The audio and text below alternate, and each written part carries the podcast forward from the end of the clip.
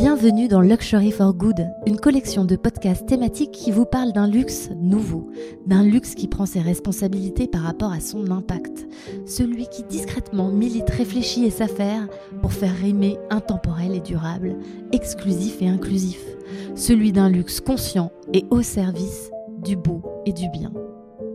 Je m'appelle Céline Dassonville, fondatrice d'Etiwork, studio d'impact qui aime à écouter l'âme et l'histoire des marques pour éclairer leurs choix éthiques et écologiques.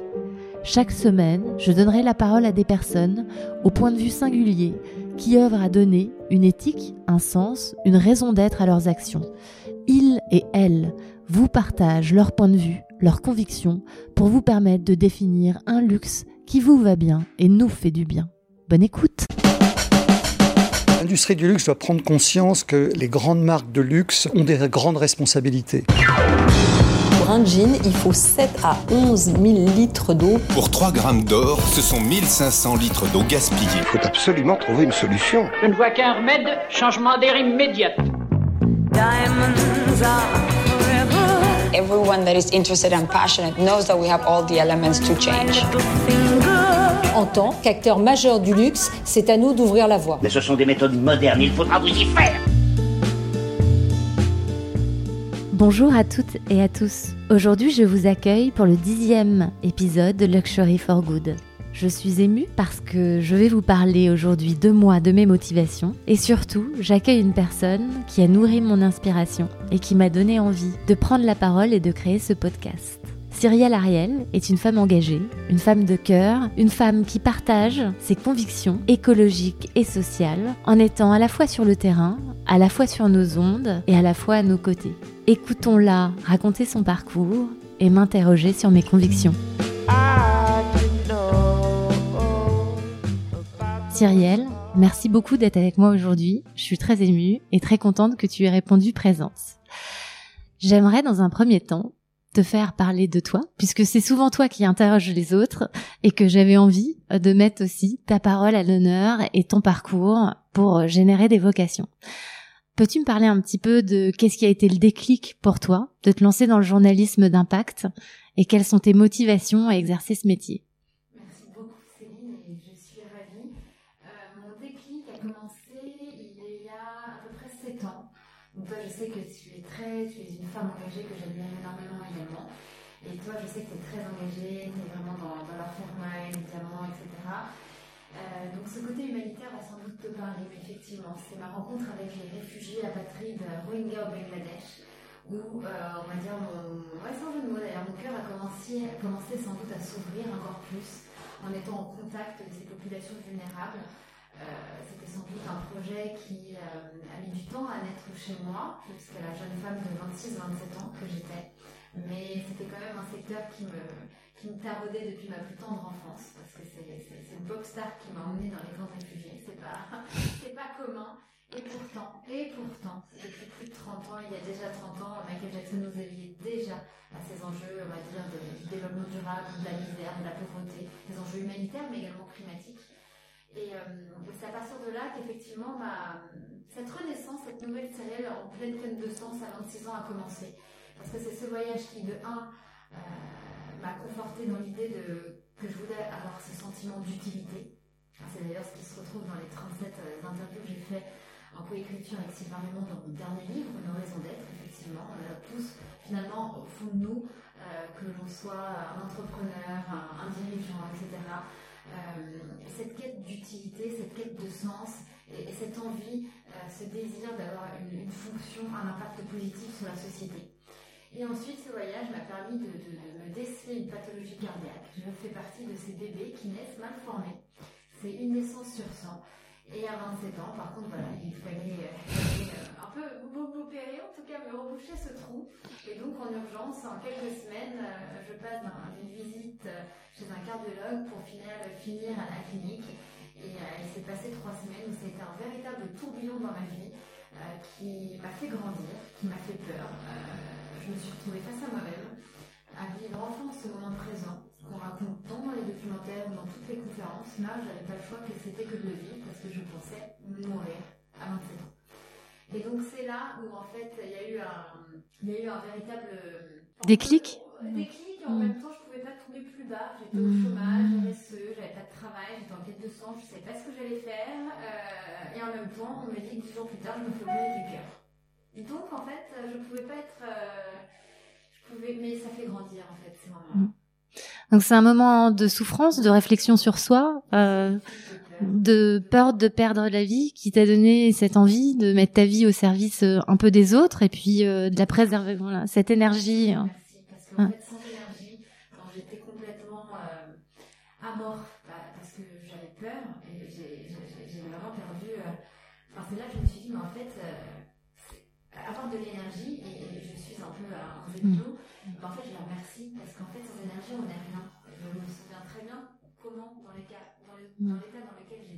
je suis allée à cette clinique de Turin euh, ce 9 juillet 2014, euh, et comment j'étais aussi quand je me suis réveillée.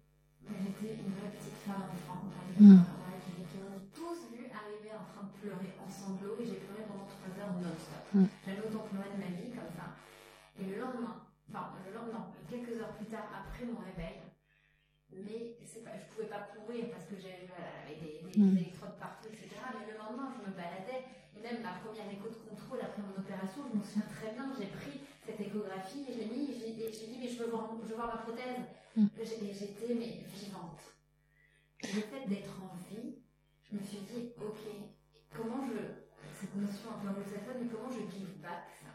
Et c'est comme ça. Je me suis dit, et si j'allais tendre mon micro à des personnes qui, comme ces humanitaires que je venais de trouver sur le terrain, changent le monde, ou plutôt, c'est plutôt heal the world. C'est plutôt le, le côté. La notion de soin. De soin, Mm. qui a été remis à l'ordre du jour avec l'élection de Biden, avec le, le time qui fait euh, Time to Heal. Mm. Et bien effectivement, cette chanson, ce hit planétaire des années 90, hein, que j'ai tatoué sur mon bras gauche, bras du cœur, enfin côté du cœur. Heal the world, c'est c'est là que c'est devenu un peu Mm. effectivement, de soigner. Le monde va très bien, à la base, il va très bien, mais on a creusé les inégalités, on a créé euh, l'aspect monétaire, on a créé Mm. les frontières, on crée des apatrides. Apatrides, il faut quand même le dire, c'est qu'on arrive, on est sur cette planète, on n'a aucune carte d'identité, on n'appartient à aucune des, des patries. Donc en fait, on est, on est en moins que rien. Il y a des expositions qui s'appellent les invisibles quand on est dans des apatrides comme ces réfugiés en ligne. Et donc, à partir de là, je pense que soigner, ça, ça devient un peu le, je vais dire, le, le terme de 2021-2022. Le prendre soin, il est à la fois du côté des hommes, comme tu l'as dit, puisqu'il y a des, droits humains qui sont bafoués partout et on oublie parfois en tant que privilégié que que ça existe et que le monde n'est qu'un. Il y a aussi euh, l'état de la planète au sens euh, environnemental qui est quand même de plus en plus inquiétant. Euh, quel est ton point de vue sur l'écologie, c'est-à-dire cette euh, cette perte de la biodiversité, euh, ce- cette planète euh, qui chauffe, chauffe, chauffe au point de, de, de perturber le, le climat. Tu nous as parlé des hommes. La vie, c'est aussi les plantes, c'est aussi le domaine du vivant. Donc, quel est ton regard sur ce sujet?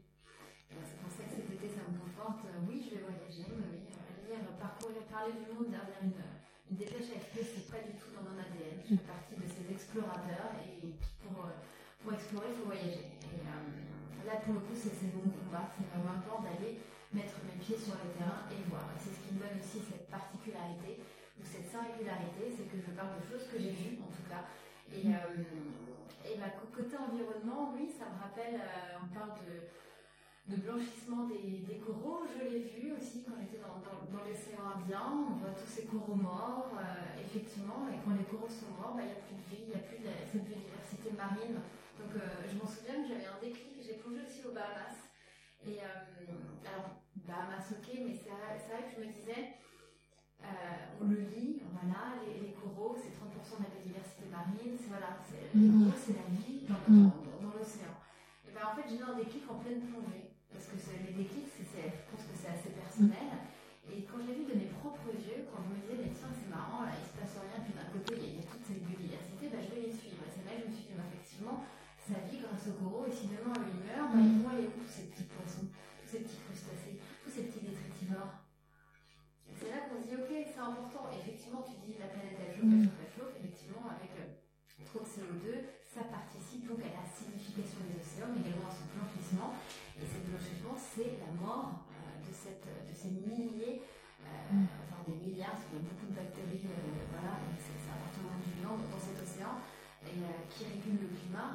plus de 50% de, de l'oxygène aussi, ce climat.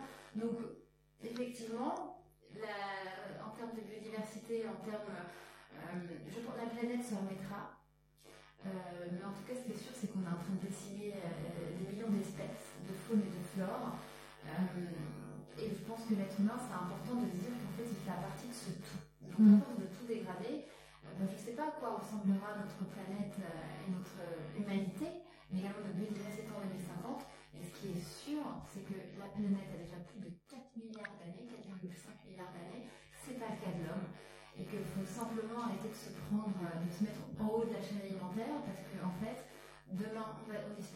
mais elle sera toujours là. Donc peut-être que les animaux, les arbres vont se transformer, ils seront résilients, ils muteront, ils seront en pleine transformation. Et, avant de coloniser Mars, euh, enfin, faut peut-être s'en occuper. C'est pour ça que chaque petit geste compte. Ça sert à rien de pointer du doigt son voisin. le changement doit être, c'est comme disait Gandhi, c'est comme disait Mère Teresa, c'est comme disait Pierre Rabhi, euh, ou encore Michael Jackson. C'est toujours incarne euh, le changement que tu vois dans ce monde. C'est la légende de la chanson Made in the Mirror. Si tu veux changer le monde, commence par changer personne dans, dans, le miroir. C'est ça le changement, il doit être individuel. Donc moi, je déteste l'esprit critique de critiquer pour critiquer. Je pense que chacun peut bouger son curseur. Euh, donc il y en a qui prennent l'avion, bah oui, il y en a d'autres qui mangent que des végétaux, que du local, que du bio, qui s'achètent un t-shirt par an. Bon bah voilà, et il va prendre l'avion. Et bah d'autres, ils ne prennent pas l'avion, mais ils vont prendre 50 fois euh, la voiture par semaine, et puis ça va manger du burger, ça va manger. Enfin, voilà. Donc il y a plein de. Ça sert à rien de, pointer du doigt le changement individuel, et, c'est personnel aussi. Mais en tout cas, on peut pas nier, parce que de plus en plus dans les médias, euh, et, tu en es aussi un témoin, c'est qu'on voit de plus en plus d'alternatives. Donc ça, c'est vraiment génial, parce que je me souviens, à encore 5 ans, on oui, si on veut changer, comment on fait Au moment où, on a appris, où, le code documentaire demain a explosé.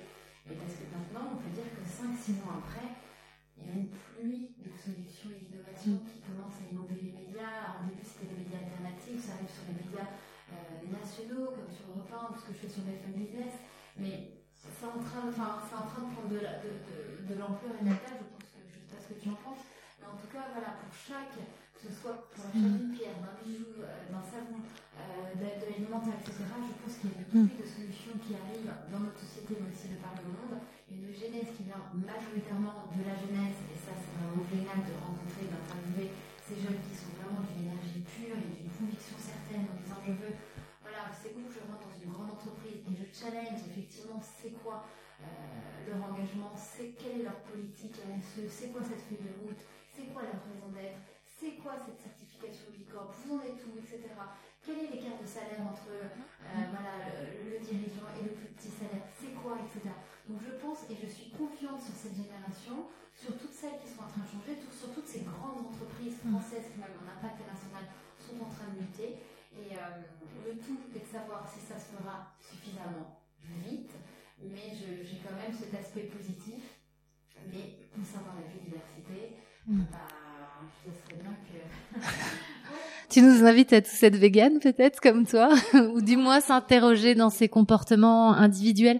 Il y a quand même un point moi que je trouve assez complexe, c'est-à-dire que j'ai cette euh, même euh, conviction qu'il y a aussi beaucoup de solutions, euh, même s'il y a des problèmes, et qu'on est tous acteurs de, de ce chemin vers les solutions. Moi, ce qui me fait un peu peur quand même, c'est que ce mouvement écologique nous referme un petit peu sur notre ouverture aux autres et sur notre contact avec la nature au sens pluriel mondiale. C'est-à-dire qu'aujourd'hui, ne plus pouvoir prendre l'avion, ne plus aller à la découverte de ce qu'est la beauté euh, de la nature, je trouve qu'aujourd'hui, certains discours qui interdisent de voyager, euh, sont trop normatifs par rapport à ce besoin quand même qu'il y a un euh, de rester ouvert aux autres et deux d'aller à la rencontre de cette nature parce que si on la voit plus et si on, constate pas ce besoin vital de le préserver, on se retrouve bah, sans solution euh, ce qui est très dommage. Donc, euh, comment est-ce que tu gères cet arbitrage entre euh, nécessité de témoigner et donc de voyager et culpabilité par rapport à des potentiels déplacements qui ont certes un impact climatique négatif par rapport au fait qu'il faut peut-être prendre l'avion Tu, tu compenses Tu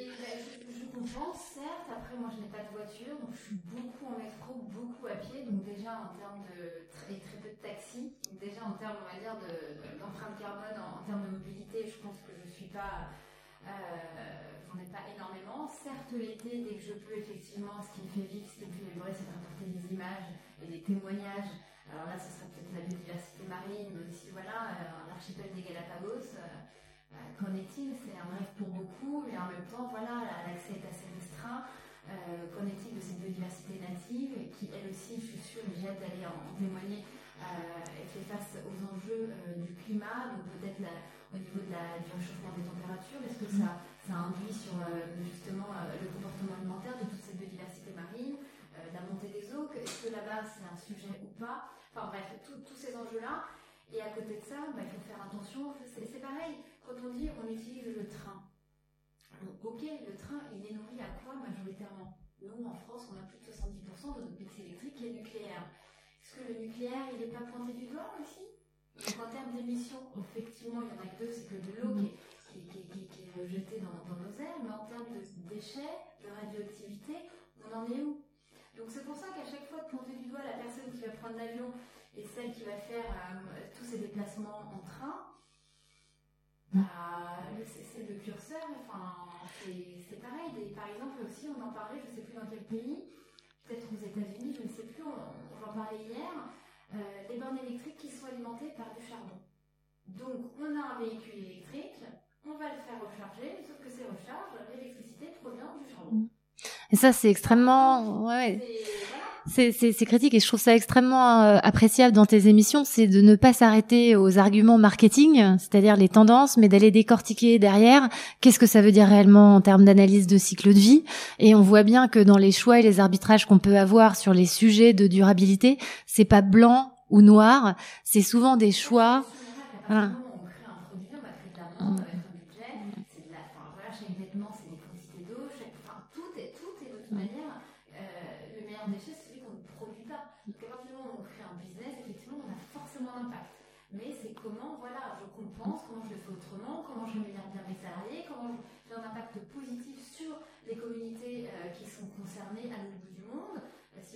Pareil, le sourcing, euh, on a tous, voilà, ils sont sur l'huile de coco, sur l'huile de jojoba, etc. Bon, bah, c'est pas français, hein. Voilà, mm. peut-être que le, le, le, le, packaging est made in France, mais voilà, euh, en, en termes de sourcing, quel label, quel audit, comment on fait?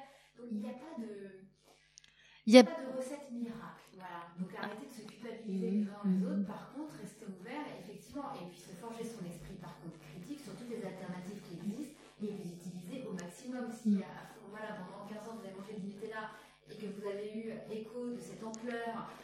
de, cette, euh, de ce label RSPO qui est, qui est, aussi clivant, parce que pour certains, ceux qui l'ont, c'est bien, puis pour, quand on interroge certains certaines ONG, pareil, ils disent que c'est pas forcément très, c'est pas suffisant non plus d'avoir le, le, label, le label RSPO concernant par exemple l'approvisionnement en huile de palme. Donc pour lutter contre la déforestation, notamment donc en Indonésie, mm -hmm. en Bornéo, etc., qui a un impact, on le filmatise avec euh, les orang-outans. Mais voilà, mm. franchement, c'est essayer d'avoir mm. des alternatives. On n'a pas tous un Boris Herman sur un IMOCA pour nous emmener euh, aux Nations Unies, traverser l'Atlantique pour aller à New York. Voilà, donc euh, c'est super quand, quand, quand, certains grands militants ont des possibilités d'avoir des, des, des, bateaux voilà, des équipages pour les emmener à, dans le nord de l'Europe ou aux États-Unis. On n'a pas tous ces moyens-là. Donc, euh, donc, je pense que c'est simplement bouger son curseur et, euh, et c'est une réflexion sur soi-même. De dire, ok, si j'ai pris l'avion cet été, ben, je ne le prends pas pendant 8 mois. Ben, ok, ça va faire un an que je n'ai pas pris l'avion. Là, je vais le prendre cet été et so what. Je suis euh, végétarienne, je n'essaie pas non plus d'immédiatement. Euh, j'essaie d'être zéro déchet dans ma, dans ma salle de bain. J'essaie de, voilà, d'acheter chez mes prix euh, voilà, en bas de chez moi. Chacun son curseur et Et, et, je pense, euh, voilà, je dirais témoigner aussi, c'est important parce que si on n'a pas la parole euh, et le témoignage de ce qui se passe au-delà de nos frontières, on n'a pas la conscience euh, peut-être des pollutions qu'on induit, dont on est indirectement responsable. Et je vais euh, nous amener sur le sujet qui nous anime beaucoup, en tout cas sur le podcast Luxury for Good, c'est de s'interroger justement sur cette possibilité du luxe d'être responsable. quel est ton point de vue sur cette thématique? C'est des sujets que tu rencontres souvent dans tes émissions bah, effectivement, tu pointes le doigt sur quelque chose. Euh, il n'y a pas beaucoup d'acteurs de luxe qui viennent aujourd'hui en parler. Ça s'est passé une fois, euh, hors contexte BFM, euh, où j'ai animé avec les engagements RSE du groupe Kering et qui a un peu fait parler parce que François Lépinot est venu parler dans cette room. Et donc je trouvais ça bien parce que ça appuie voilà, le milliardaire français qui vient mettre en lumière sa RSE et du coup les, les, enjeux de développement durable du groupe Kering quand on a un acteur du luxe. Ça c'était la bonne surprise de dire voilà, il est là, et on en parle on n'est pas juste là pour parler compétitivité, etc., mais engagement et comment on peut voilà, faire de l'upcycling, comment on fait avec des éléments recyclés, ou voilà, en changeant de matière, en réduisant son empreinte mm. carbone. Donc ça, j'ai trouvé ça intéressant. Après, effectivement, je n'ai pas des accords de luxe chaque semaine ou chaque mois sur, dans mon émission, et pourtant, c'est pas des demandes que, voilà, j'ai envoyé quelques demandes, toutes ne sont pas. Donc c'est là que je me dis, j'ai hâte d'avoir, par exemple, des acteurs de la joaillerie, toi-même, toi, mm. toi, essayer d'avoir quelques noms, on n'hésitera pas et ils sont toujours pas venus. Par contre, quand on va, quand on, on appelle toutes, on va dire, toutes les, les, startups, les entreprises, les changemakers, les nouveaux leaders de ce monde d'après, qui donc, sont donc des alternatives, tout le monde répond présent. C'est pour ça qu'on fait une émission spéciale avec trois maisons, euh, voilà, engagées, etc. Donc c'est là qu'on se dit, ok, des gros acteurs, euh, ils ne veulent pas prendre la parole, et par contre les petits qui sont fermés, qui sont euh, diamants de synthèse, de laboratoire ou, ou diamants de culture, peu importe comment on le nomme, ils répondent tout de suite présents. Alors je pense qu'il y a un sujet qui est euh, les quantités. Euh, C'est-à-dire que c'est aujourd'hui pour un groupe installé depuis très longtemps qui a beaucoup de quantité, c'est dur euh, de changer tout son approvisionnement sur les matières euh, dites euh, durables. Et puis, puis, il peut y avoir des questions sur la durabilité. Donc c'est vrai quand on se crée dès le départ en ayant ce paradigme de je veux faire attention à la fois à l'environnement et à la relation que je vais tisser avec les hommes, c'est peut-être, euh, je dis pas que c'est facile, c'est peut-être plus simple quand on est gros, euh, je pense qu'il y a des sujets aussi. Et il y a aujourd'hui, moi, et c'est quelque chose sur pour lequel je milite euh, énormément. Voilà. Ouais.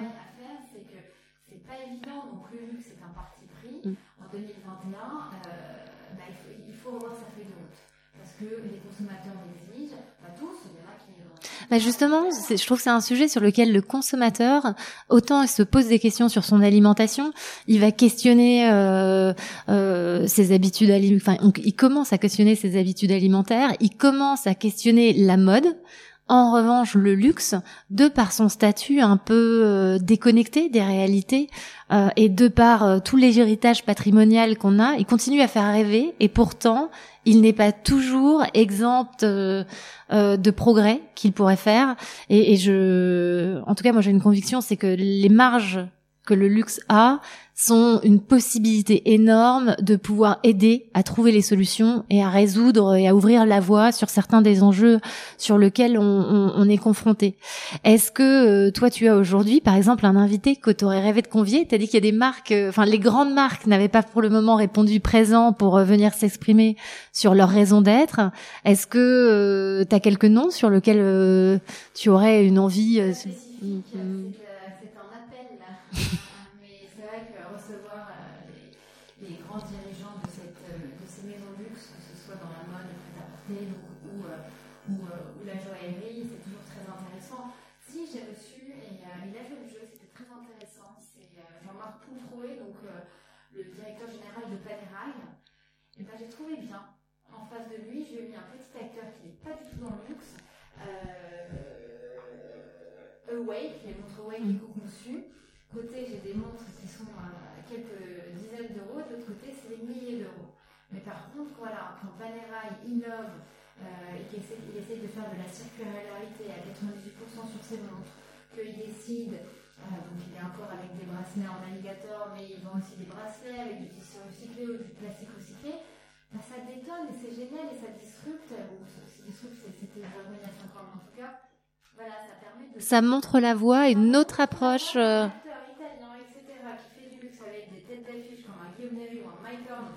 représenter son image de marque et d'autres acteurs d'ailleurs qui sont euh, toujours liés au monde du voyage, de l'exploration encore de, de, de, de l'océan, innovent dans ce sens. Euh, et ça, je trouve, ça, je trouve que c'est formidable. Donc c'est pour ça que je me dis, voilà, au moins, Panera est venu, il a parlé de ses engagements.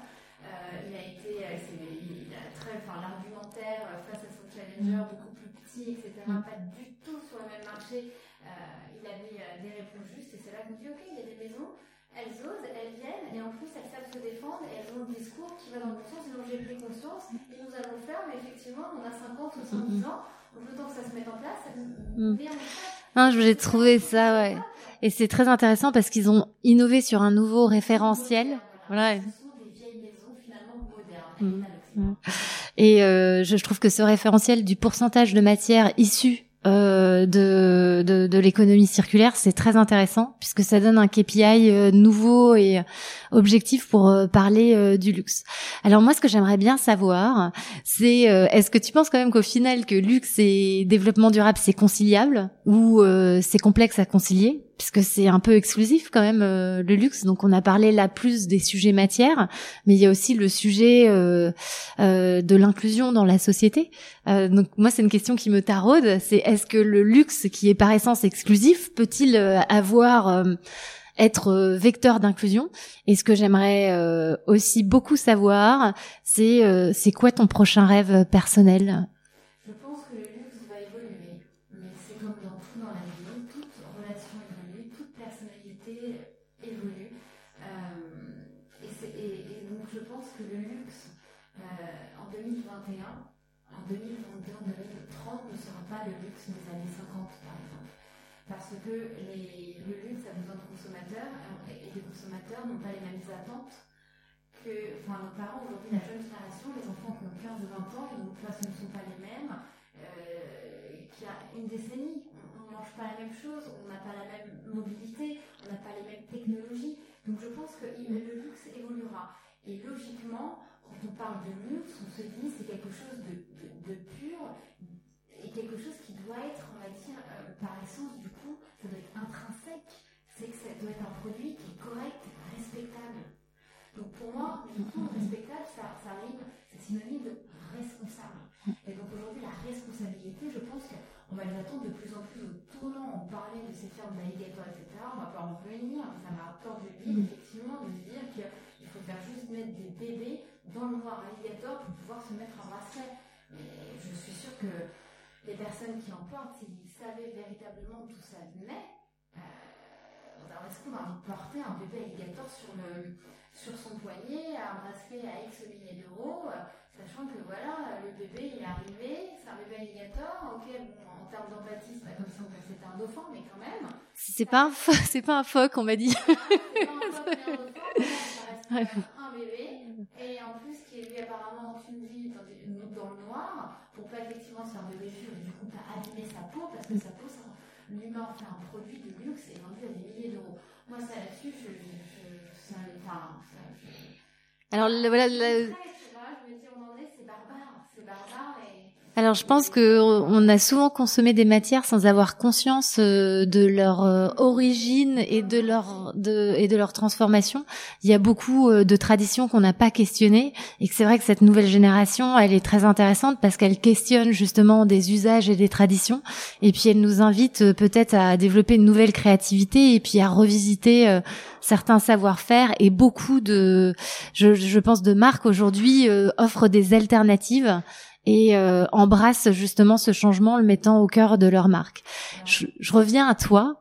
Euh, donc là, c'est euh, toi en tant que rôle de témoin. Est-ce que euh, est-ce que tu as des envies particulières euh, Quel serait ton rêve demain pour accompagner cette transformation et et justement ouvrir davantage les cœurs? Tu disais peut-être des envies de terrain.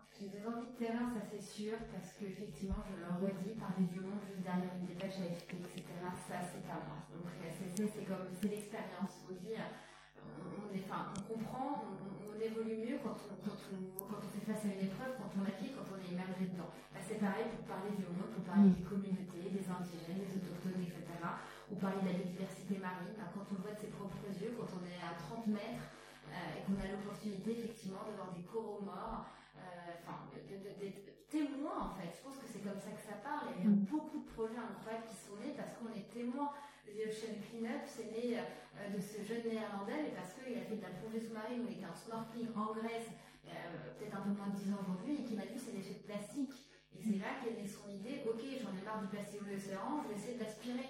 Il y a des plein d'idées comme ça, il y en a d'autres qui sont euh, devenus océanographes, etc., parce qu'ils ont vu euh, euh, des documentaires sur la biodiversité marine, que ce soit par Cousteau et autres, et qui, euh, et chez eux, et voilà, il y a de véritables convictions qui sont nées. Donc effectivement, moi, j'ai cette envie Mm. Euh, la France est un merveilleux pays, mais c'est comme j'ai un besoin d'exotisme, j'ai un besoin, je suis excitée par l'aventure, par l'inconnu. Mm. Euh, et, euh, et voilà, et quand on dit we are one, on fait tous un, bah effectivement, et le un, bah, je vais aller le chercher, on va dire, ailleurs. Et, et- et je trouve que voilà, être immergé dans au sein des communautés, des cultures, des traditions complètement différentes aux opposés, ça fait réfléchir. C'est, quoi, voilà, c'est aujourd'hui qu'occidentale parisienne, et bah, à chaque fois que je regarde un voyage et que je suis euh, au bout du monde, ou que j'interviewe des réfugiés syriens, des gens qui ont vécu dans, des, scénarios horribles de leur vie, oui, ça fait réfléchir sur nos impacts avec justement ces, crises politiques, euh, quelles sont les sources de ces crises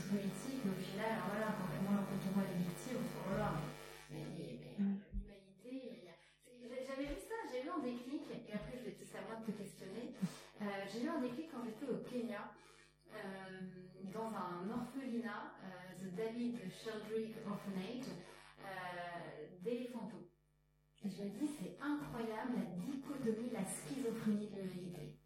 Parce qu'en face de moi, j'avais des éléphants qui étaient au rescue euh, à cause du trafic de l'ivoire, parce qu'on tue euh, les adultes, on a du coup, euh, pour s'occuper, euh, pour éduquer les jeunes petits. Généralement, c'était majoritairement à cause du trafic de l'ivoire. Je me dis, d'un côté de la, de la planète, il y a des gens richissimes veulent un produit, enfin, transformer, euh, on va dire, ce qui vient de, chez l'animal, euh, son ivoire pour en faire un produit de luxe. Donc, il y a un marché, et c'est un esprit humain, c'est bien, l'humain qui crée ça, qui, donne une valeur euh, sur, sur, quelque chose qui appartient à un animal. Et de l'autre, il y a toutes les personnes qui travaillent sur ces ONG, qui sont financées par des personnes aussi philanthropes et qui se disent bah en fait, euh, non, j'ai envie de protéger cette espèce-là, et moi, c'est l'inverse, je veux créer un orphelinat qui vient soigner euh, toutes ces, tous ces éléphantos euh, qui sont victimes notamment du trafic de l'ivoire. Donc d'un côté, il y a tous ceux qui sont à l'origine de ce trafic-là, et tous ceux ensuite qui sont à l'origine de toutes ces, ces- ces- ces ONG, euh, et, et- tu vois, et, ces orphelinats en disant, mais d'un côté, on détruit, de l'autre, on soigne. C'est un petit peu aussi. la plupart des groupes de luxe sont aussi des fondations euh, qui viennent pallier à certains enjeux dont ils sont peut-être indirectement responsables dans leur chaîne de sous-traitance. Et ça, ça questionne beaucoup parce que parfois, euh, euh, il faut peut-être repenser le business model pour être moins à soigner mais à vraiment embrasser son empreinte réelle et à s'assurer que on, on ne fait voilà, à anticiper, euh, à régénérer aussi, parce que je pense qu'on a eu quand même une période euh, de, de, de- plusieurs années où on n'a pas fait attention et qu'il est très important de régénérer. Eh ben, écoute, Cyrielle, moi je suis impatiente de te voir sur le terrain en témoignage. Peut-être certains de ces sujets que nous avons évoqués euh, pourraient faire l'objet euh, euh, d'un partage avec euh, en images avec euh, euh, les gens qui sont passionnés de ces sujets et qui ont besoin de savoir. Donc euh, j'attends ça avec impatience. Et de ton côté, Céline, toi, tu es une femme passionnée, très engagée aussi, on se rejoint sur, sur beaucoup de points. Très brièvement, comment, euh, quel était le déclic, la genèse, ta source d'inspiration pour te lancer, parce que tu viens quand même du monde de l'entreprise, et tu te lances en freelance dans un studio d'impact, Etiwork. Explique-nous, puis ton parcours entrepreneurial. Alors je dirais qu'il a été en plusieurs déclics, un petit peu comme toi. Il y a eu un déclic euh, peut-être de santé, c'est-à-dire que j'ai vécu un burn-out et je me suis épuisée moi-même et ça m'a ramené au sujet de la relation euh, qu'on a à soi, la relation qu'on a aux autres et euh, dans mon parcours de soins. Euh, j'ai pris conscience aussi qu'on était en train de brûler la planète de la même manière qu'on pouvait euh, se brûler soi-même si on n'était pas en phase avec son éthique et euh, sa notion euh, de son utilité euh, sur Terre. La deuxième chose, c'est que j'ai eu un parcours riche. J'ai eu la chance d'être à la tête de, à la direction de grands groupes qui m'ont amené à faire de la publicité, de la communication, puis qui m'ont amené à, à diriger les départements RSE de marque joaillerie. Et ça m'a donné un déclic où je me suis dit, euh, c'est très important de faire partie du système, mais moi je voulais faire partie des solutions. Et parfois, c'est plus facile de créer les solutions en dehors que les créer dedans. C'est-à-dire quand on fait de la com, bah on fait de la com. Et moi, mon sujet, c'était plus de communiquer, c'était vraiment euh, d'aller euh, euh, changer les manières de produire, changer les manières de faire. Et donc, euh, j'ai eu envie d'être activiste. Et c'est des gens comme toi aussi qui m'ont inspiré et qui m'ont montré que c'était possible de se, réorienter par rapport à des convictions euh, personnelles. Donc, Etiwork aujourd'hui, on est petit, mais on a envie en fait de venir apporter notre euh, contribution sur les sujets. Voilà.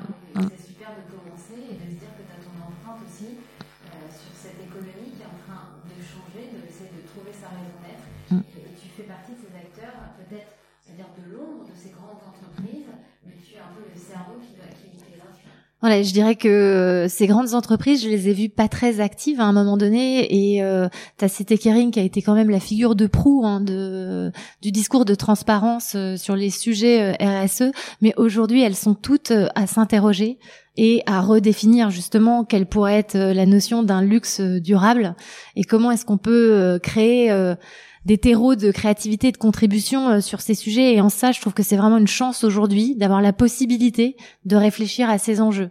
Après, je pense qu'il y a un grand besoin de pédagogie parce qu'on n'a pas conscience encore sur certaines matières comme la joaillerie, les pierres, du sujet, des mines, de l'impact sur la biodiversité et de l'impact aussi de ce qu'on appelle l'esclavage moderne. Et ça, là-dessus, mon rêve, ça serait de t'emmener pour que tu puisses voir que ce sujet, c'est encore malheureusement un sujet d'actualité. C'est pas toujours la faute euh, des grands groupes, c'est la faute en fait d'une structuration d'un marché qui aujourd'hui n'est pas transparent et s'exerce dans des pays où il y a très peu de réglementation et qui a euh, quand même des zones de de de de, de souffrance. Hein. Euh, on a parlé des Rohingyas. Euh, Myanmar, c'est le premier pays qui approvisionne la place Vendôme en pierres naturelles. On peut se poser la question de est-ce que c'est éthique ou pas de continuer à acheter des pierres qui viennent de Myanmar alors qu'il y a un massacre ethnique et qu'une grande partie des mines sont dirigées par par, euh, par, par, la junte militaire.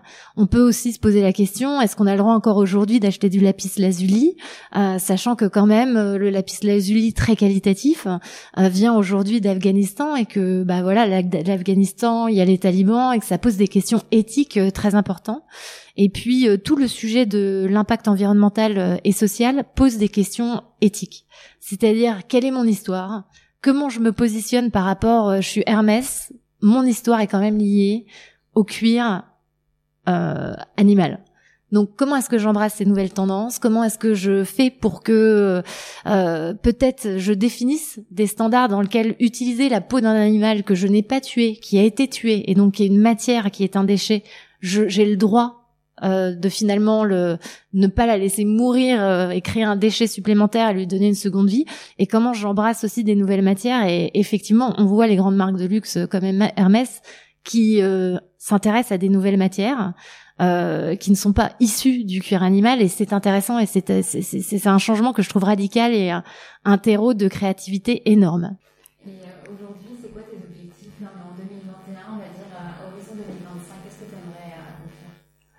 Alors les objectifs, ils sont multiples, ils sont à la fois à court terme et à long terme.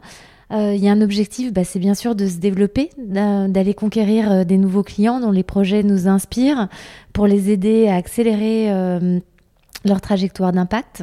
Il y a un objectif dont tu as un petit peu parlé qui résonne en tout cas euh, avec nos activités, c'est qu'à la base de la conception euh, d'Etiwork, le projet initial était euh, de créer une série de documentaires à impact sur les sujets justement de luxe durable et interroger la possibilité d'avoir un luxe durable et d'aller à la rencontre des solutions justement qui le rendent possible.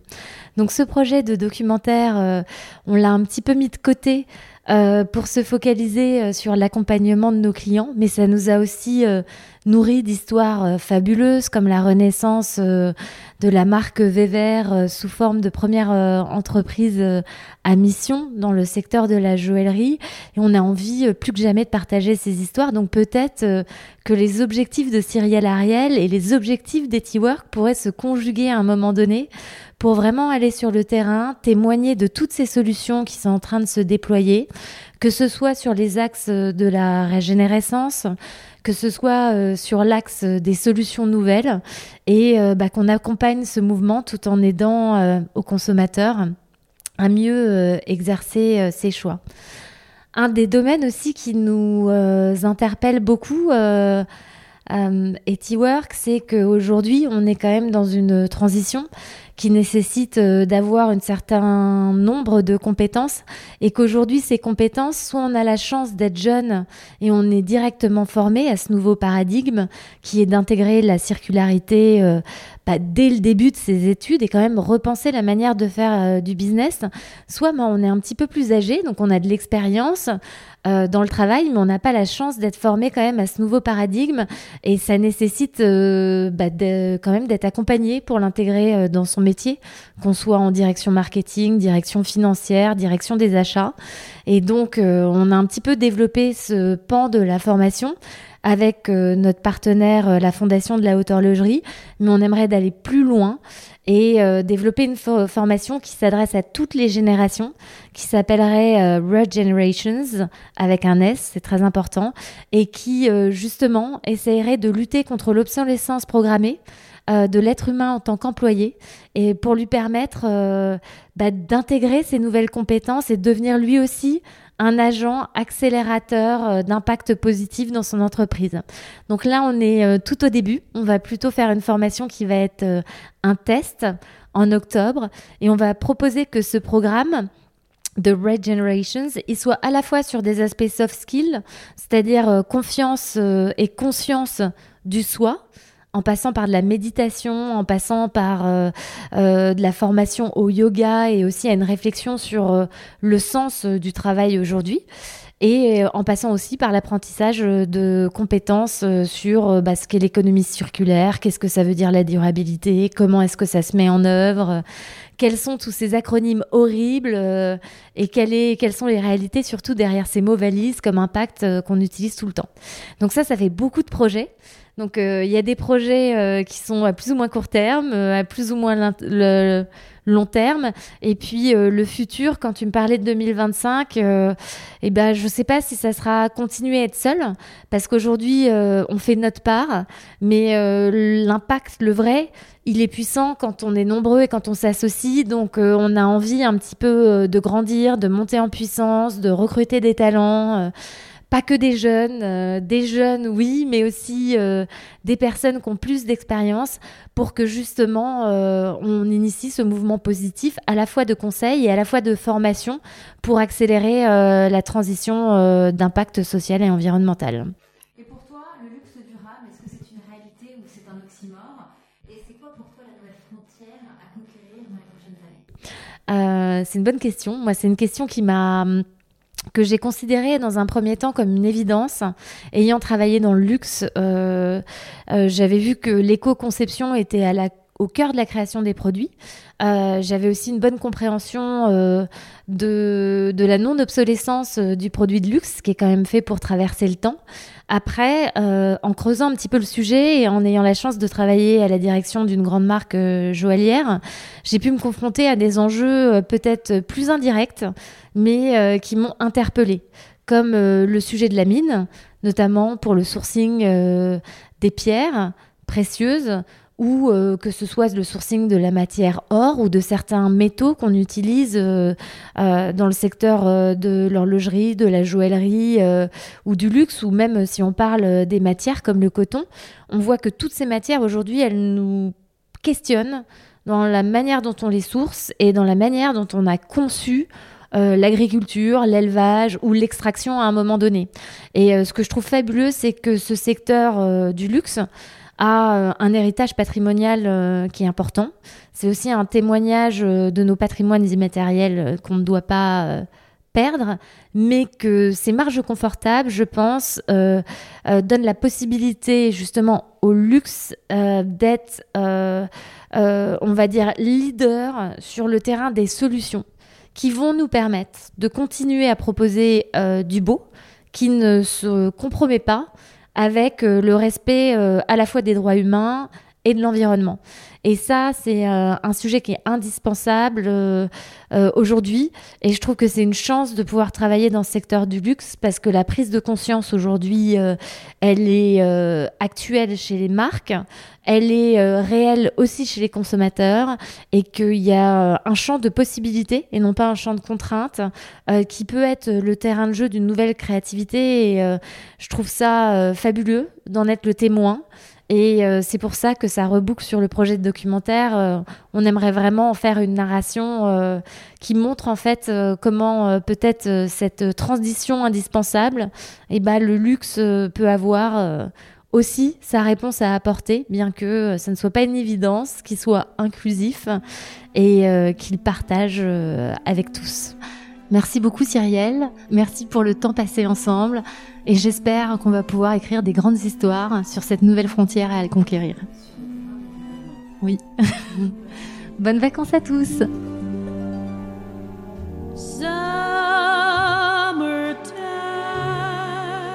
C'est déjà la fin de cet épisode hors série avec Cyrielle Ariel. N'hésitez pas à nous partager ce que vous en avez pensé, soit sur les réseaux sociaux, soit directement sur notre site Etiwork.